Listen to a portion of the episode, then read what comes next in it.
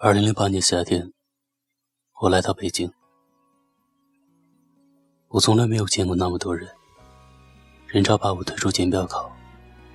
我第一次看见了北京，它那么大，那么明亮。出站口的人海里，应该留下过你的影子。我从来没有想过遇上你，但后来我们推算时间。北澳的那年夏天，也是你第一次来北京。火车站广场周围的人们铺着报纸，睡在水泥地上。小旅馆拉客的人不断的喊着“住宿无事，国营旅店”。东三环的房子很贵，但还没到五万一平。我租了一套两居室，三千块。现在大概有一万了吧，和所有庸俗的小说开始一样，你我相遇也是一个庸俗不堪的地方。我不明白为什么深夜的人们爱去鬼街吃饭。那天我们同时拦下一辆出租车，你喝得烂醉如泥，我也没跟你争，就让你上了车，并帮你。关上车门，司机摇下车窗，对我喊：“他都喝成这样了，你不送他一趟？”我回头对我的小伙伴们苦笑了一声：“你看，我在鬼街捡了一个女朋友。”出租车飞速驶离鬼街，他穿过三里屯，穿过东四环，街灯明灭不定。你胸前的蓝色小海豚别针也跟着明灭不定。来到你的小区，好在你还有一个室友，他把你接上楼去。我不知道你为什么买醉，其实我也不知道那些年我为什么还喝酒。从此以后再也没有了联系，秋天都过完了，我也忘了。我曾经送过一个陌生女孩回家的消息，当然，也再也没有想起你。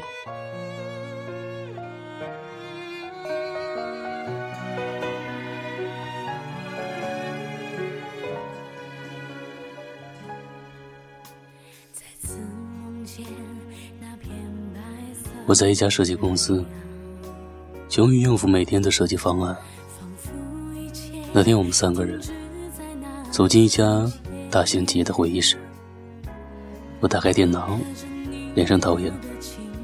我看了看大屏幕，又看了看我对面的甲方们，疲惫不堪地说：“我就不讲了，你们自己看大屏幕吧。”他们面面相觑，显然不知道这个设计师是在搞行为艺术，还是不想接这个案子。有个女孩腾地站了起来，大声地说：“你作为设计师，不讲设计理念，我们怎么看得懂？”我一下就认出了你，胸前别着一只小海豚，闪闪发光。另一个设计师打圆场，提案后来是过了，还是继续修改，我已经记不得了。我只记得那天，你的头发很长，皮肤很白。小海豚特别引人注目。接下来的交往顺理成章。等到我俩搬在一起的时候，北京刚好下了第一场雪。我送你一只金色的小海豚，西单买的，一千零二十四块。下第三场雪的时候，我们已经学会了彼此指责。你也学会了假装无意查看我的手机以及 QQ 聊天记录，这是一个多么可怕的习惯，那时我们都不知道。至今我仍然痛恨有些女同事，在聊天的时候总爱用“亲”或者“亲爱的”开头。有些事情无法解释，但偏偏你什么都要一个解释。你跟我们公司前台上的好朋友。实际上，你只是想知道我几点到公司，几点离开。你把我所有朋友的电话号码都存了一遍。那时我们不知道，爱情是世界上最没有安全感的东西。可偏偏所有的人都在这上面寻找安全感。十七楼你说跳就跳，东三环车流如海，你说撞就撞。玻璃杯你动不动就砸碎了割手腕，这些事情你都做过。你每一次自杀事件，都让我所有的朋友跟着崩溃。这些小事一件件加起来，就像积木一样，终于有一天全部倒塌，压死了爱情。第四场雪还没有落下，我们已经分道扬镳。后来我们再也没有见过。我搬走的那天，你坐在卫生间里，哭着给我发短信。你说洗衣机是我们一起买的，你每次看到它，眼泪止不住的流。你说你每天都带着我送你的金色小海豚，觉得北京很安全。我没回头，你也再没找过我。北京那么大，那么明亮，我们再也没有遇到。我从设计公司离职，我跑回青岛，再也没有给人。设计过方案，我开始厌恶这个行业。我换了手机，换了城市，甚至换了一轮朋友，但我也不知道，这都是在躲着和你有关的一切。